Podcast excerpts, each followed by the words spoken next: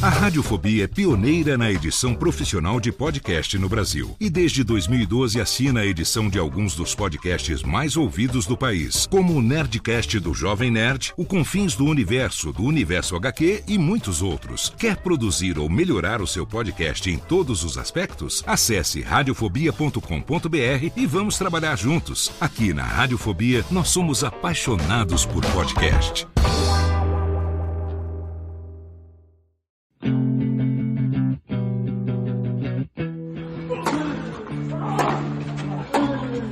Começa agora o Backhand na Paralela, o podcast sobre tênis que vai além das quadras. Apresentação de Jeff Paiva e comentários de Ariane Ferreira. Ready?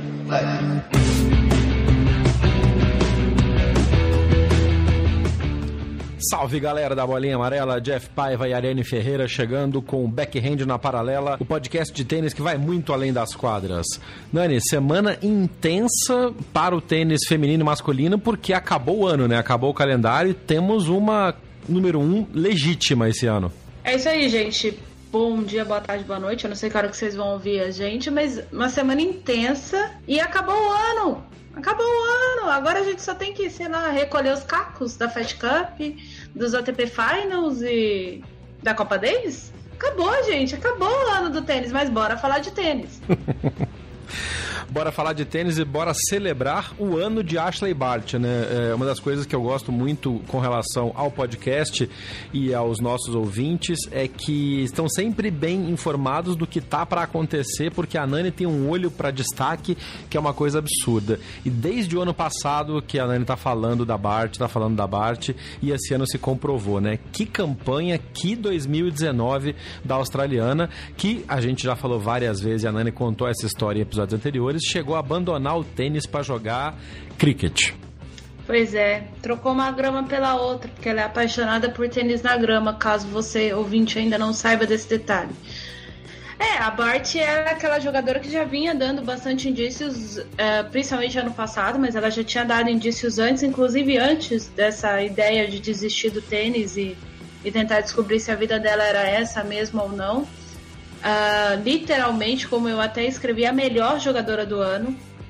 Esse ano, a melhor jogadora do ano estou o WTA Finals. A Isitolina que me perdoe, não foi o que aconteceu ano passado e não tem acontecido. É, essa é a grande verdade e, e é um, uma grande coroação para o ano que a Bart teve, que desde a primeira semana ela tem sido uma tenista impressionante em todos os sentidos e não só pelo fato de ter despontado, mas de ter melhorado no decorrer do ano. A Bart melhorou muitas coisas de fundamentos imprescindíveis no jogo de tênis. A Bart é uma jogadora relativamente baixa diante das meninas do Tour. Melhorou muito, muito, muito o saque dela durante o ano. O que a Bart estava sacando em janeiro, ela não está sacando agora em dezembro. É outro nível, é outra velocidade, é outro tipo de colocação. E é bastante importante. E aí o WTA Finals também teve um outro destaque interessante, né? Carolina Pliskova foi disparada a melhor sacadora do ano em termos de rendimento, de colocação de primeiro ponto, de vencer os primeiros pontos, pontos jogados com o primeiro serviço. Bateu mais de 300 aces na temporada. Ela bateu mais ace que a maioria dos homens que estão no topo da lista de aces. E chegou no WTA Finals sacou nada. É. Parece que ela deixou tudo na temporada. A hora H, né? A hora que precisa, às vezes, um, e, é, e, é, uma competição de tiro curto, né? Porque é uma competição de grupo primeiro, de round robin, e depois só a semifinal e a final, que são jogos de chave. Então, teoricamente, dá para você não ter alguma coisa no seu pico no início do, do, do, do torneio e recuperar no decorrer, mas não foi o caso dela, né? O saque não apareceu em hora nenhuma. Quer dizer, apareceu porque ela chegou no, no, no, na semifinal, mas não o suficiente para levá-la para até o final, né? Sim, exatamente. Por exemplo, ontem contra a Bart, a Bart fez oito aces e a Pliskova fez um. É. Um. E a Pliskova chegou a fechar jogo, salvo engano, no US Open, 30 aces. Não, 27 parece. Um jogo de dois sets. Então, uhum. é, é uma coisa discrepante. E considerando que, assim, é, Sheng, é, Shenzhen é quadra rápida coberta, uma quadra rápida mesmo. Não é só rápida no nome, é rápida. É tudo aquilo que uh, tanto favorece o saque que a Svitolina meteu 16 aces na semifinal dela, né? Então. É, mas ah, eu até vi um comentário sobre isso. A Svitolina meteu 16 aces porque a Bentic é pavorosa de posicionamento de, de, de recepção. É incrível como essa é a fraqueza do jogo da, da Suíça, né? A devolução nunca foi forte da Bentite. E ontem. Não. E nem de chegar na bola, porque ela, ela toma muito ace. Nem, nem tanto o saque vencedor, mas ela toma ace mesmo. Sim, e tem, e tem aquela coisa, saque colocado, que é para você que é uhum. novo, novo do tênis, é o saque angulado no quadrado, aquele saque que está fora de quem está defendendo, é o que ela mais toma aí. Seis Vitolina não foi burra, é. foi bastante esperta a respeito disso. E a Bentit teve aquela questão de que ela começou a sentir o físico no segundo set. Então ela já não estava indo para todas as bolas e essas coisas todas. Também tem isso. Mas mesmo assim, durante é. o torneio todo, a Svitolina sacou bem. Teve um outro jogo que a Svitolina passou, passou dos 10 aces e, e assim por diante. O que é, tem, tem os destaques, mas eu quero fazer é, uma menção honrosa à situação pavorosa da Kivitova. É, né? A Kivitova perdeu os três jogos. Os três jogos, foi show de horror. E aí o ouvinte vai dizer, mas gente, ela, per ela perdeu da Osaka, ela perdeu da Bart e ela perdeu da Bentit. E não sei, tipo, pelo amor de Deus. eu não faço a mínima ideia. Que, ai, gente, o que, que a Piscova fez a vida. A, a Kivito fez a vida, sabe? Tipo, aliás, ela perdeu da. E eu não sei, eu não sei, eu não sei o que aconteceu. É, e, não, e tem, e tem uma coisa interessante nesse grupo vermelho. É, esse grupo hum. vermelho teve uma coisa também, porque a Osaka jogou um jogo e depois é, abandonou a competição por um problema no ombro. Só que além disso, foi um dos finals com mais desistências em quadra, né? Quer dizer, a, as meninas chegaram esbudegada mesmo na final. Foi muita coisa. A Bentic é, ganhou da Bertens. A Bertens desistiu. A Bertens que tinha entrado como alternate no Sim. lugar da Osaka. Já chegou lá e já perdeu também para Bentic num jogo que foi 7-5, 1-0 de desistência. No grupo roxo, a Andreesco desistiu porque também sentiu contusão e aí teve, teve até ficou naquela de fazia um, uma ressonância ou o que estava acontecendo, mas era o último o último jogo da, da, da, temporada, então ela acabou só parando mesmo e vai tentar se recuperar para a Austrália. E aí a Sofia Kenin entrou como alternate também no grupo. Quer dizer, nos dois grupos teve desistência e depois teve muita desistência no meio do jogo, inclusive na semifinal, quando a Svitolina ganhou, já estava ganhando, na verdade, né, 6-3 e 4 e a Bente que abandonou no finalzinho do, do, terceiro set. Mas foi um finals com, com as meninas chegando muito, muito é, desgastadas fisicamente, né? Sim. E, Isso afeta e, o resultado, claro.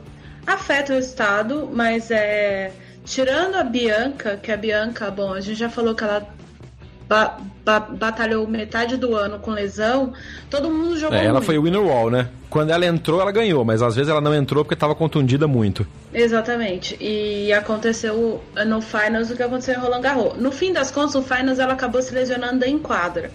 Né? Ela não chegou tão desgastada. Ela é. chegou desgastada, obviamente, final de temporada Sim, até. porque a contusão foi no primeiro jogo, né? E foi logo depois não, do primeiro jogo, ela já sentiu que estava ruim. Jogo. Foi, é, ela sentiu que estava ruim, mas o joelho, que foi o que fez ela abandonar, foi no jogo ah, contra ah, tá, a Pliskova. Verdade. Foi no jogo contra porque a Pliskova. ela perdeu da Halep num jogo duro também, e talvez tenha agravado isso, né? Sim, é, e aí, segundo ela, ela ouviu um ruído no joelho dela. E, bom, de ruídos no joelho eu, eu entendo, e, e é, é, bastante assustador, principalmente quando é a primeira ou a segunda vez. E aí ela, deci ela decidiu é, abandonar contra a Pliskova no início do segundo set. No caso da, da Bertens, a Bertens entrou, é, perdeu e a, ganhou da Bart, que é uma coisa que a Osaka não teria feito e acabou perdendo da Bentit, enfim, ela só fez a figuração e ganhou o cachê das duas partidas lá. E assim, dá para dizer com toda. Não sei se é com toda certeza, mas assim, o grupo vermelho estava muito mais forte do que o grupo roxo, inclusive em razão das alternates. É, a Bertens é, é uma jogadora muito mais completa e é uma jogadora que jogou muito bem esse ano também. É, no final do ano deu uma refugada e então eu não. Infelizmente ela não se classificou ali diretamente, enfim.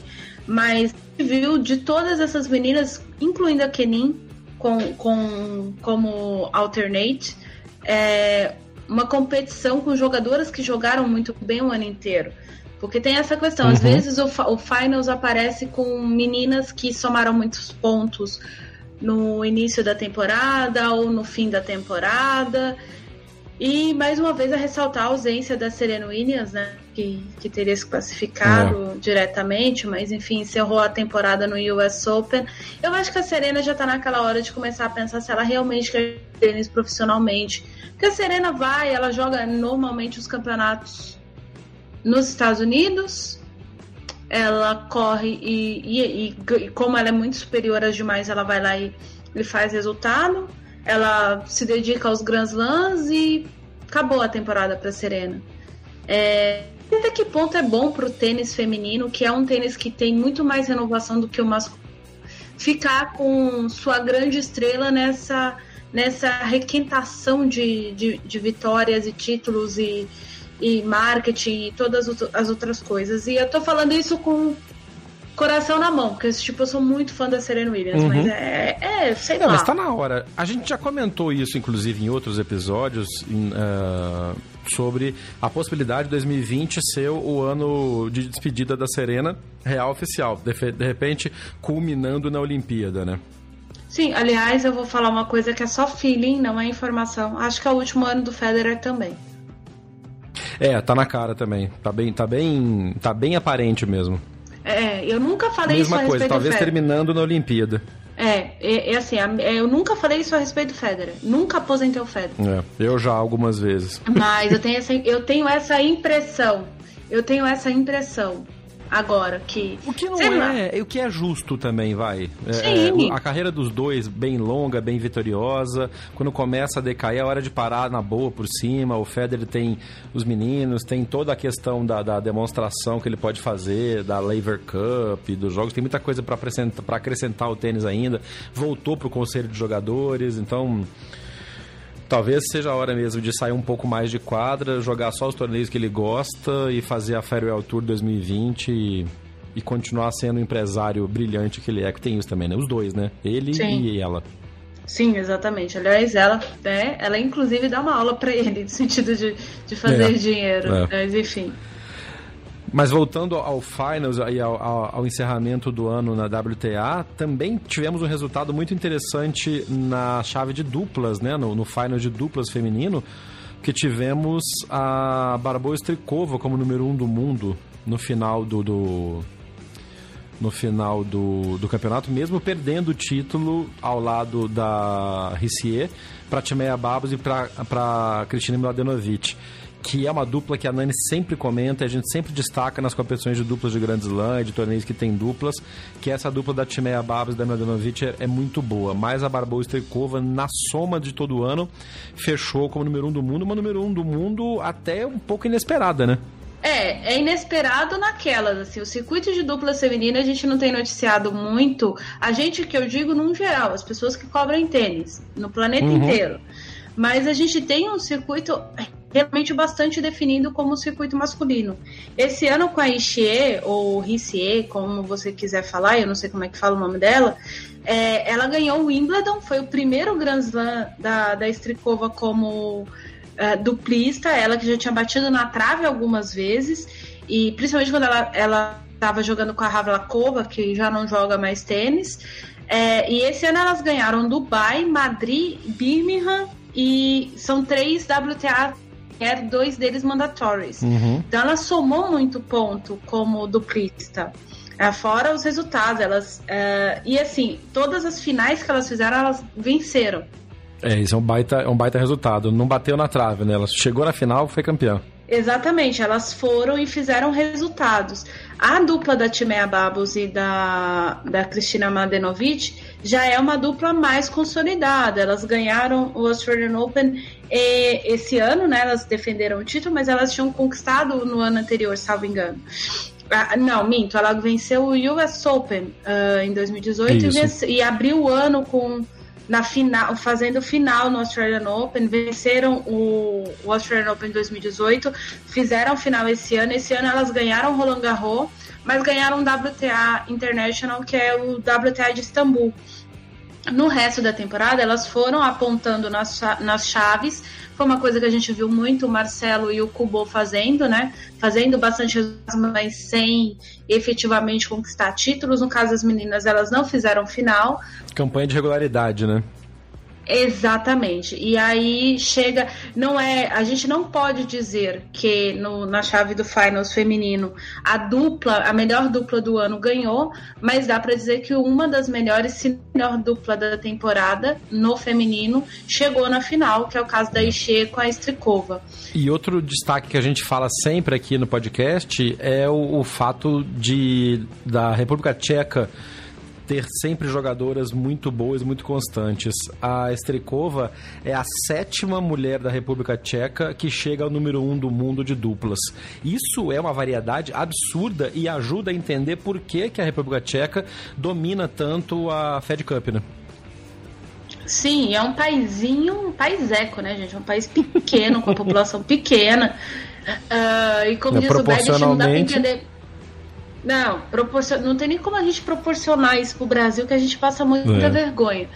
Mas também é, outra, é outro tipo de cultura, é um país que, que de leste europeu que prima pelo esporte individual, diferente da maioria dos países do leste europeu. Mas assim, é outro cenário.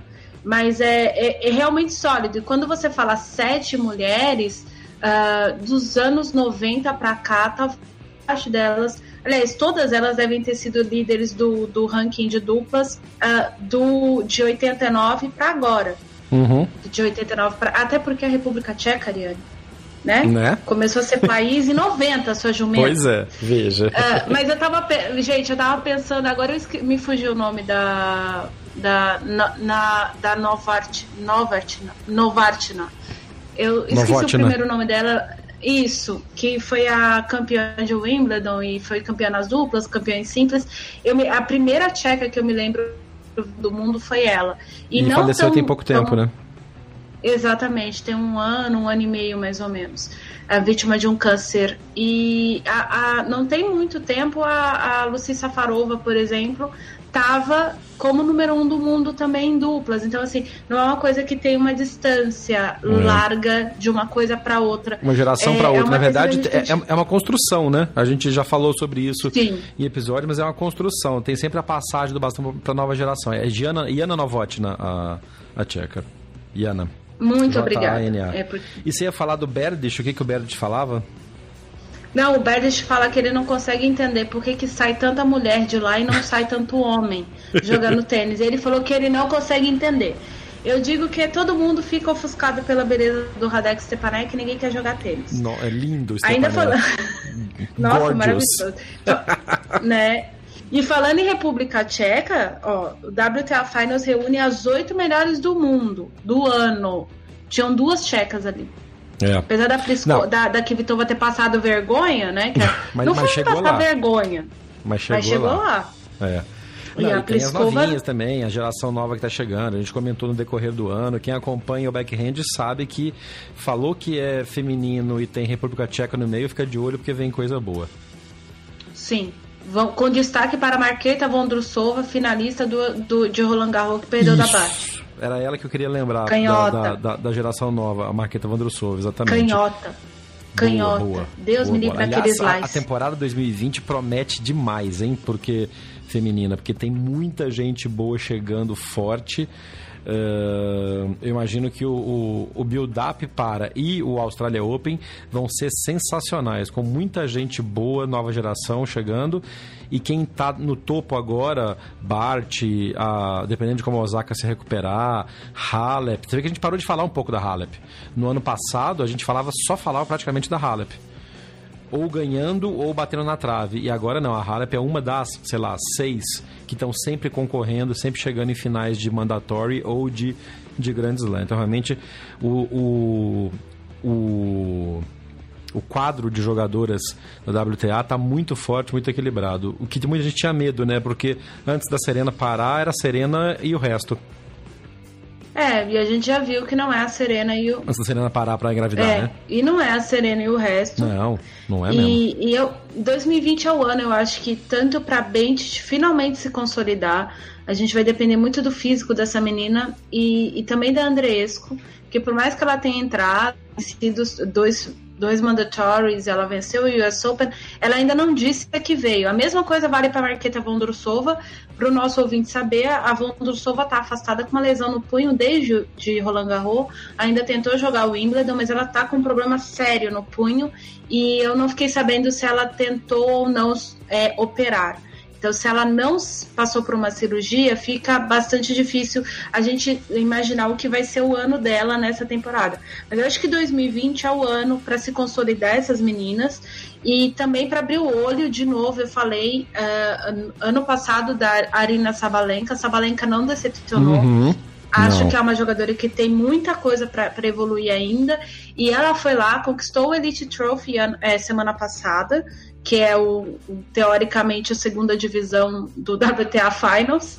É o jogo, o torneio em que vão as sete melhores que não foram as oito melhores do ano. Que é um conceito que não tem no tênis, no tênis masculino, né? É, não tem. Uh, para competir com isso, a ATP inventou o Next Gen, mas aí isso é outra história. E a Sabalenka foi lá e ainda foi e jogou nas duplas no WTA Finals. Então, assim, ela esteve entre as 15 melhores do ano, do ano, em simples, e esteve entre as oito melhores em duplas. É uma jogadora muito. Se não estourar em lesão, vai dar muito trabalho 2020 também. Vamos ver como é que fica e ver também se essas duas promessas americanas, que não são necessariamente tão promessas assim, a Alison Risk e a Sofia Kenin, realmente se estabelecem. É, tem que ver como é que elas vão sim. Agora, já que você tá falando, vamos fazer uma aposta, tipo, muito, muito ousada. Aliás, vou fazer duas apostas. Eita, lá vem, prepare. Eu vou fazer duas apostas ousadas, pode ser o Milasque. É... Porque isso, tipo, é uma coisa que eu tô sentindo e não que eu tô vendo. Acho que a Dayana Yastrenka, da Ucrânia, se ela conseguir fazer uma boa campanha no Australian Open, porque esse ano ela fez quartas de final, essa menina vai dar trabalho em 2020. Se ela não fizer uma boa campanha na Austrália, aí a gente vai depender do equilíbrio emocional dela. E eu acho que pode ser o ano da Amanda Anisimova. É, a Anisimova foi uma que deu, deu bastante burburinho, fez bastante, bastante barulho no meio do ano, depois deu uma parada, mas é um nome realmente a se, a se observar. E a primeira que você falou? A Dayana Yastrenska, da Ucrânia. Diana Yastrenska. Então anotem esse nome, façam suas apostas e depois a gente vem cobrar a Nani no, no final do Australia Open para começar. E deixa só, é, é, deixa só fazer dois adendos. Primeiro que é uma coisa que eu tô mais sentindo do que vendo. Apesar de eu gostar de ver essas duas jogando. E aí a Yastrenska tem 19 anos e a Nisimova só tem 18. Então, também, né, vamos lá. É uma expectativa, mas devagar com a dor que o Santa de Barro. Sim, claro, claro. Mas é isso. O nosso papel também é observar, ver a tendência e chamar a atenção da galera. Ninguém tá botando, apostando a casa. Mas eu, eu, eu concordo. São, são, duas jogadoras que têm muito potencial mesmo para estourar em 2020.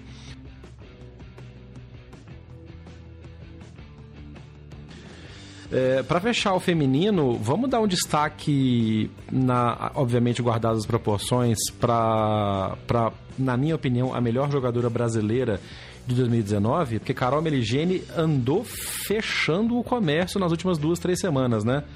A menina fez campanhas muito boas, chegou em finais, ganhou títulos. Foi um belo de um, de um desempenho da nossa medalhista pan-americana. Sim, é, eu, eu concordo contigo no, em simples. A Carol foi a melhor jogadora. Não necessariamente em termos de, ah, boa, de resultados, boa. tá? Porque, por exemplo, tudo depende muito. A Thaisa. Não, de performance. É, de performance. eu acho que de tênis jogado. E a gente tem que pensar, uh, apesar de que na época, eu falei isso no, no, no, no, no backhand na paralela da época. Quando o Brasil se classificou para os playoffs do Grupo Mundial da Fed Cup, todo mundo falou muito da Bia, porque a Bia jogou simples e jogou duplas na eliminação e, e, e realmente ela tem os créditos dela. Uhum. Mas teve jogo que a Bia só venceu por conta da Carol. Mesmo a Carol, porque, é. por exemplo, os jogos que a Bia, os confrontos que a Bia jogou primeiro que a Carol, independente do resultado, a Bia perdeu. Uhum. Agora, teve, tiveram jogos que a, a Carol venceu e, e, logo em seguida a Bia entrou para jogar para jogar e jogou um pouco mais relaxada e aí conseguiu vencer, ou jogou mais relaxada e acabou perdendo. Relaxada no sentido de não estar tensa, mas uh, se ela tivesse jogado primeiro, ela teria perdido igual ela perdeu. Mas nas duplas, a energia da Carol, porque ela, ela jogou com a Stefani e aí a gente vai falar de duplas daqui a pouco, é, com a Stephanie. E a Stephanie carregou a Bia nas duplas. A, apesar das pessoas falarem o contrário, não, não. foi a Stephanie que carregou. Total. E a maior prova disso é o fim de temporada da Luísa. É, que é outro destaque a, positivo a também. É de... é. Exatamente, ela ganhou o torneio WTA em nível WTA International, jogando com a norte-americana que é a Harley. Agora eu esqueci o, primeiro nome da moça, eu sempre esqueço essas coisas, mas ela ganhou título de WTA, ela fez boas campanhas, ela ganhou Tashkent, fez uma campanha, ela perdeu na primeira rodada do torneio seguinte, depois ela fez quartas no torneio da frente.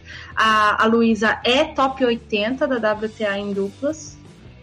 Uh, então a gente precisa bater palma, porque para ela chegar nesse patamar, ela foi, ela foi etapa por etapa. Sim. ITF, Construção os dura. ITFs nível challenge. É, é, foi forjada literalmente a ferro, a menina no uhum. calor. Então a gente precisa destacar isso também. E quanto a Carol, a gente precisa destacar por duas situações. Primeiro, porque a Carol é muito cobrada. E segundo, porque a Carol é uma jogadora que você vê melhorias no jogo dela. É muito fácil a gente olhar a Bart, que está jogando em alto nível faz algum tempo e entrou o ano entre as 20 melhores do mundo e fechou como número 1, e falar que ela está sacando bem, porque basta você pegar um dado do primeiro jogo dela no ano e comparar a velocidade de saque do, do último jogo, você vai entender que ela, teoricamente, ela tá sacando melhor por uma questão de, de equilíbrio de velocidade, por é, exemplo. É. Uh, se você, é, então, é, é, é, meio óbvio você identificar esse tipo de mudança pequena numa jogadora do tamanho da Bart. Porque você tá vendo o tempo todo. Então, ou você vê uma semana, falha duas e vê na seguinte, aí você vê a diferença. A Carol a gente consegue acompanhar sempre, uh, principalmente o nosso ouvinte, e a Carol, ela tem melhorado pontos, ela pega um ponto, ela trabalha nele, ela melhora, daí ela vai para o outro, e isso é muito importante. Mais importante ainda do que ficar carregando, ganhando título por aí e tudo mais. Porque tem muito jogador que ganha título por aí e é acomodado. Sim. Inclusive jogadores e jogadoras brasileiras. É, bom ponto. Eu acho que é isso. E assim, bom destaque gente... da Stefani junto com a Carol, é. Olá, ouvinte, tudo bem? Nós da Associação Brasileira de Podcasters, ABPOD, temos um convite para você. A Pod Pesquisa 2019 já está publicada. E sua participação é essencial para sabermos mais sobre o perfil de quem escuta podcast no Brasil. O formulário online da Pod Pesquisa 2019 está disponível no site da ABPOD. Acesse abpod.com.br. Desta vez, vamos focar no perfil do ouvinte. Mas se você também é produtor, estamos preparando novidades para você. A Pod Pesquisa 2019 ficará disponível do dia 21 de outubro a 15 de dezembro de 2019. Não fique de fora, faça parte dessa campanha e compartilhe em suas redes de contato. A Pod Pesquisa 2019 é uma realização da Associação Brasileira de Podcasts, juntos, juntos pelo, pelo Podcast, podcast Nacional. Nesse break você ouviu mais uma vez o spot da AB Podcasters, que é a Associação Brasileira dos Podcasters, chamando para a pesquisa nacional uh, que vai trazer para gente o perfil do ouvinte de podcast no Brasil, a Pod Pesquisa 2019. Se você ainda não respondeu, você que é nosso ouvinte aqui, Toma um tempinho quando acabar esse, essa, esse podcast, quando você acabar de ouvir esse podcast, chegando em casa, ou acabando de lavar louça, acabando de arrumar a casa, como muita gente fala que faz enquanto ouve o podcast, entra lá no abpod.org.br e responde essa pesquisa, porque é muito importante para todo mundo que produz e que anuncia em podcasts entender qual é exatamente o hábito de consumo e quem são os ouvintes de podcast no Brasil, para te levar patrocínios melhores, para te levar campanhas melhores e para entender o que realmente faz mais sentido para você que ouve a a gente e, e a gente agradece a sua audiência.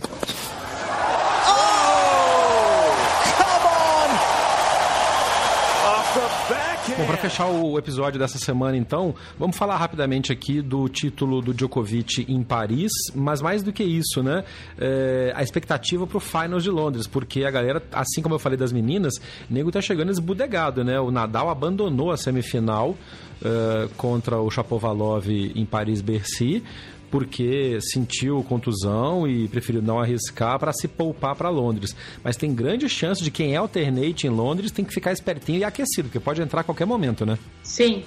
É, vamos ver como é que é a situação. É aquela coisa, o Bautista Guto vai dar uma aquecida, o Gael Monfils também, eles devem estar lá bonitinho, porque corre o risco da gente nego pedir boné, né, gente? Não sei não, mas enfim. Vamos falar primeiro do título do Djokovic em Paris. Vamos. E a Nani já postou, já tinha postado, aposta sempre no Instagram. Comenta, Nani, o que, que você achou da campanha do Djokovic Paris? Ele não perdeu nenhum set. Sim, ele não perdeu nenhum set, mas ele estreou contra o Mutê. É... e assim, vamos, vamos, vamos falar uma coisa. Tava todo mundo descendo o cacete no Chapovalov. Todo mundo descendo o cacete. É. Depois.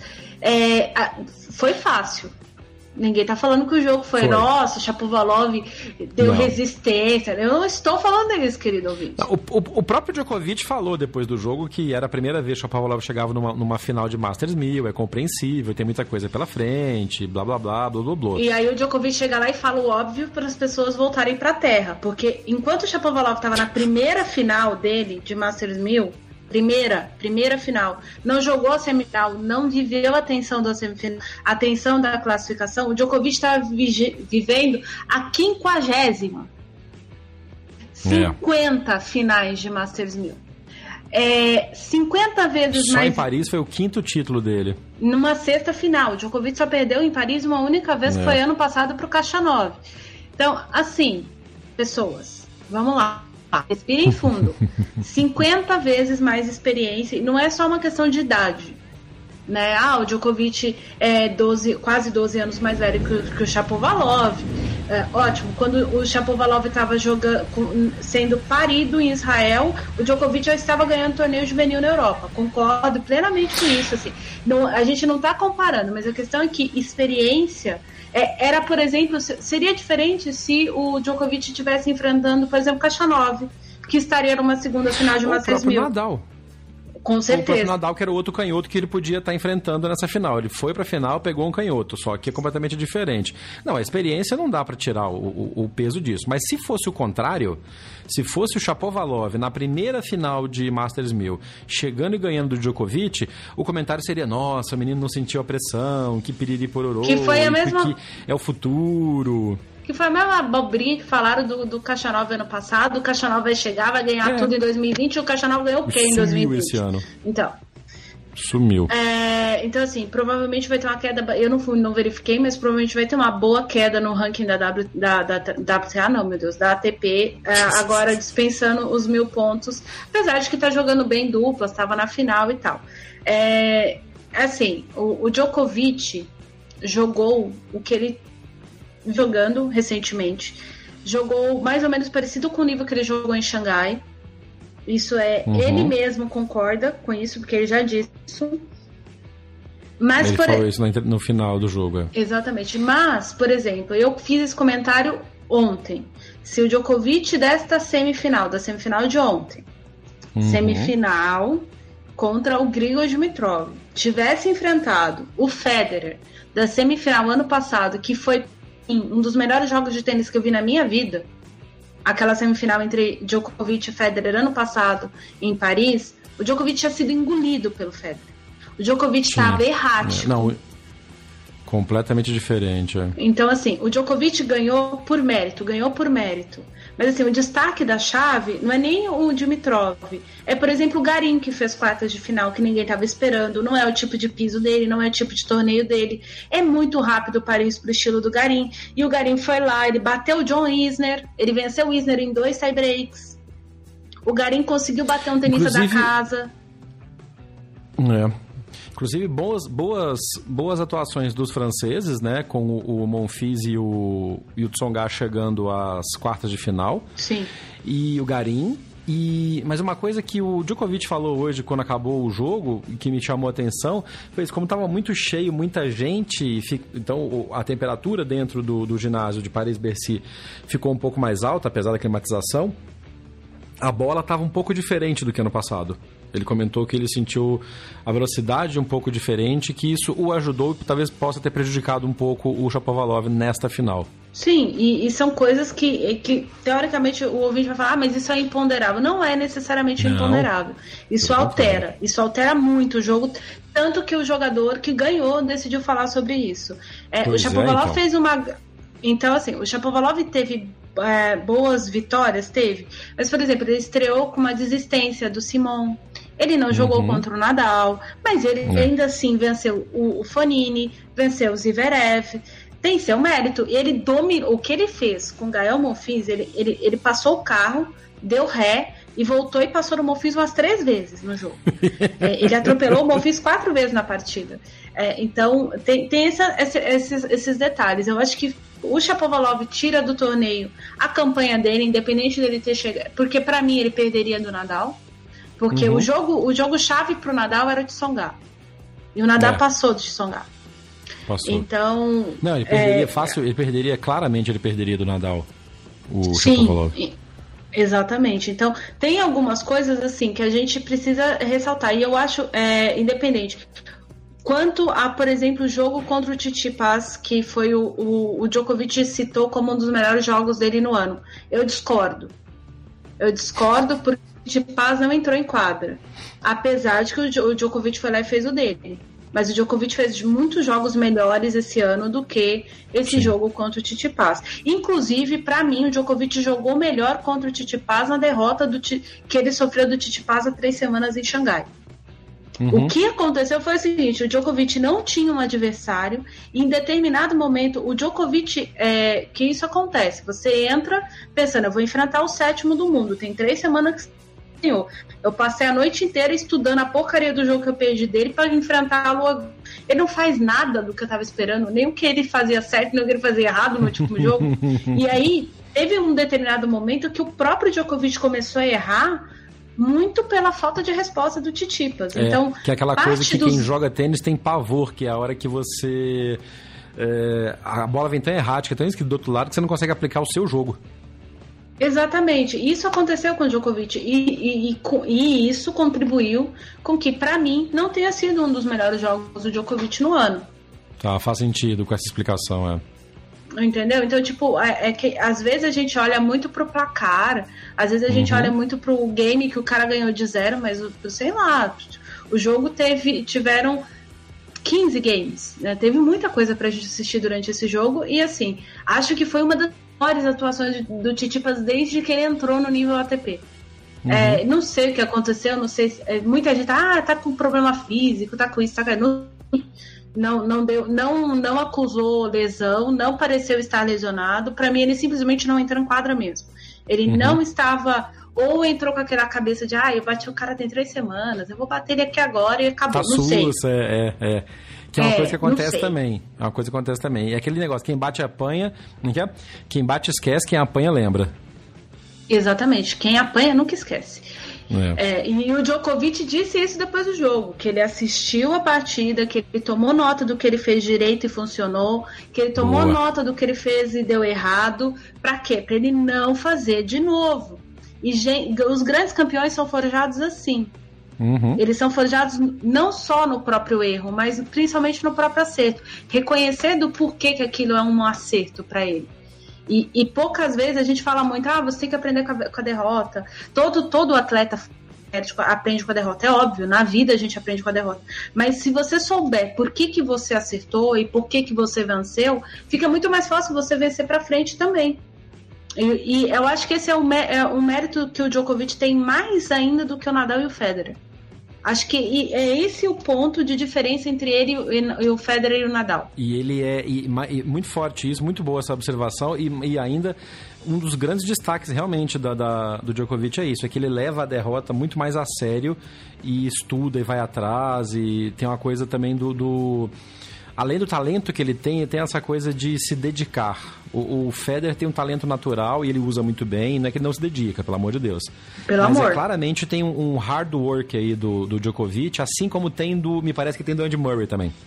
Sim. Nesse ponto eles são parecidos, de estudar, de ir atrás, de um plano tático, até aquela coisa de conversar com os demônios que o Djokovic diminuiu um pouco e o Murray voltou com tudo, tem também de meio que desbloquear o planejamento que eles tinham feito antes do jogo, que eles estavam determinados e que talvez no momento começou a escapar e aquela gritaria, aquela falação e aquela reclamação serve como, como motor de arranque, sabe? Como pegar no tranco para voltar a pensar e a voltar para o plano de jogo. Sim, é exatamente isso. A questão não é nem assim, olha, o Djokovic é, é, encara melhor as derrotas e nada. É o fato dele olhar para uma derrota e conseguir identificar coisas muito boas que ele faz nessas derrotas.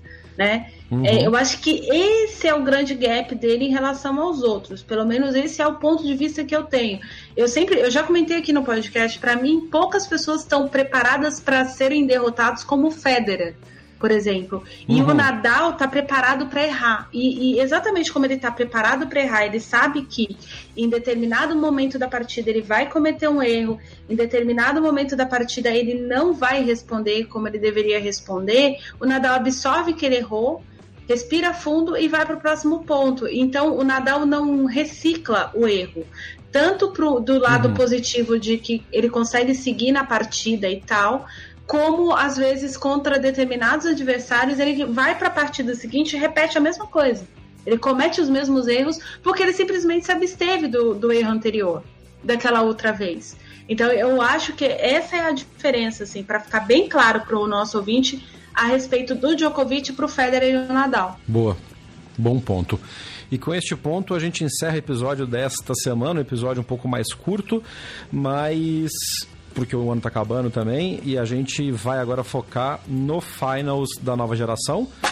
Eu Entra o Jonathan, Jonathan, da nova geração. Da nova geração. e focar no. Nossa, essa piada de tiozão. Putz, desculpa, gente. Nem vou e, falar. Né? Melhor não. E focar no ATP Finals de simples e de duplas. Temos Marcelo Melo competindo em Londres, mais uma vez representando o Brasil nas duplas. Ariane Ferreira, obrigado mais uma vez. Boa semana para você. Eu sei que tá corridaço aí por causa do curso, das coisas. Então, obrigado por mais essa gravação. Sim, muito obrigado a você, ao nosso ouvinte. Vou fazer duas menções aqui. Duas menções. É, a primeira é hoje, domingo, foi oficialmente é, foi oficializado pelo Fábio Fonini a separação contra, com Franco Davim, o treinador dele, desde 2016. A gente pode falar isso futuramente, depois que passar os finals, falar um pouco sobre as parcerias que estão rompendo. O, o, o, o Fanini toda a equipe, ele só não falou a respeito do Pablo Pécora, que é o psicólogo esportivo. Então, uh, vamos ficar de olho para ver se o Fanini vai reformular completamente a equipe dele ou não. É, se você é tenista, tá precisando de um treinador, cara, se você tem dinheiro, pague Franco Davim. Eu posso comprovar com números do porquê que esse homem é importante. Vou só dar três nomes para vocês de gente que ele levou na carreira. Guilherme Coria, Gaston Gaudio, Juan Martín Del Potro. A Só Argentina isso. tem quatro a, Argentina tem quatro títulos graças a esse homem. Vou fazer uma segunda menção honrosa que é a ida do Matteo Berrettini para o ATP Finals com 23 anos. A geração italiana chegou. E a minha segunda menção rosa, que na verdade era re realmente a minha segunda menção rosa, foram sorteadas as chaves de grupos do ATP Finals Next Gen de Milão, na Itália.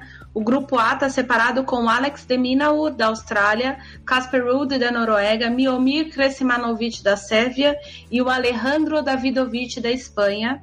O grupo B é Francis Tiafoe, dos Estados Unidos, Hugo Umber, a gente aprendeu no episódio passado como Exatamente. é que fala, da França, Mikael Imer, da Suécia e o Yannick Sinner, da Itália olho nesse italiano que é o convidado. Para terminar, eu queria deixar registrado aqui para quem chegou até o final desse podcast, parabéns, uhum. é, o evento espetacular que o Spotify realizou neste último fim de semana, dia 1 e 2 de novembro, lá na Cinemateca Brasileira aqui em São Paulo, que foi o Spotify for Podcast Summit. O, o primeiro encontro global que o Spotify fez o mundo inteiro.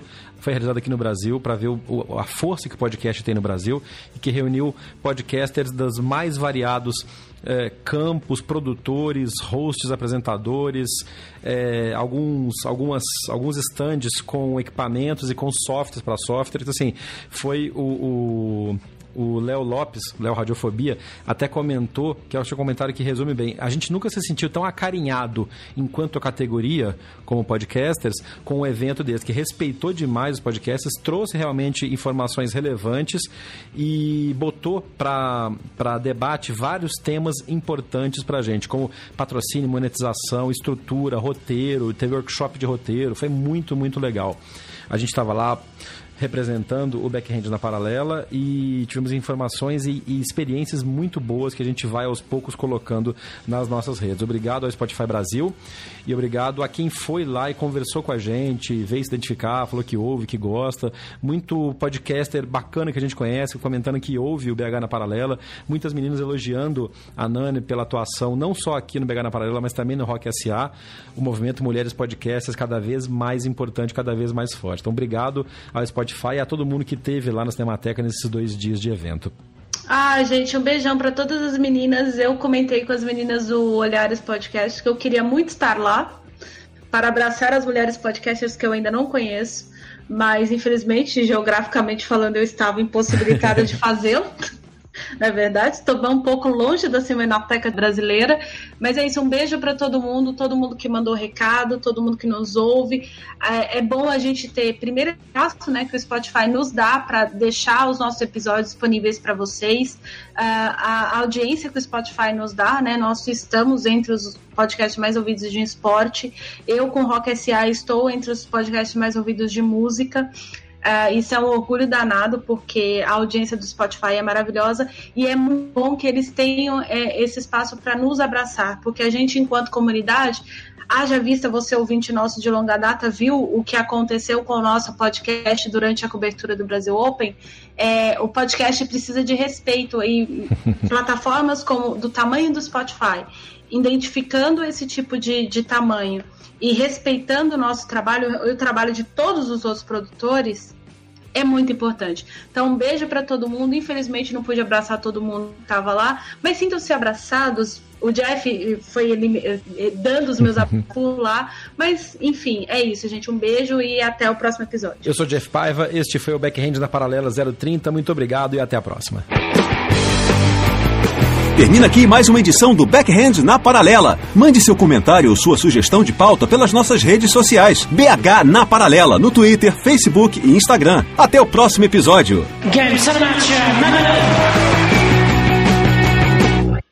Este podcast foi publicado pela Radiofobia Podcast Network. Olá, eu sou Léo Lopes e quero convidar você a ouvir o Pod Notícias, a sua dose semanal de informação sobre o mercado de podcasts no Brasil e no mundo. Um podcast curtinho de 15 minutos com o resumo de tudo que acontece nesse universo do podcast que cresce a cada dia e que chega até você toda segunda-feira às 7 horas da manhã no seu agregador de podcast preferido e também no YouTube. Acesse agora em podnoticias.com.br.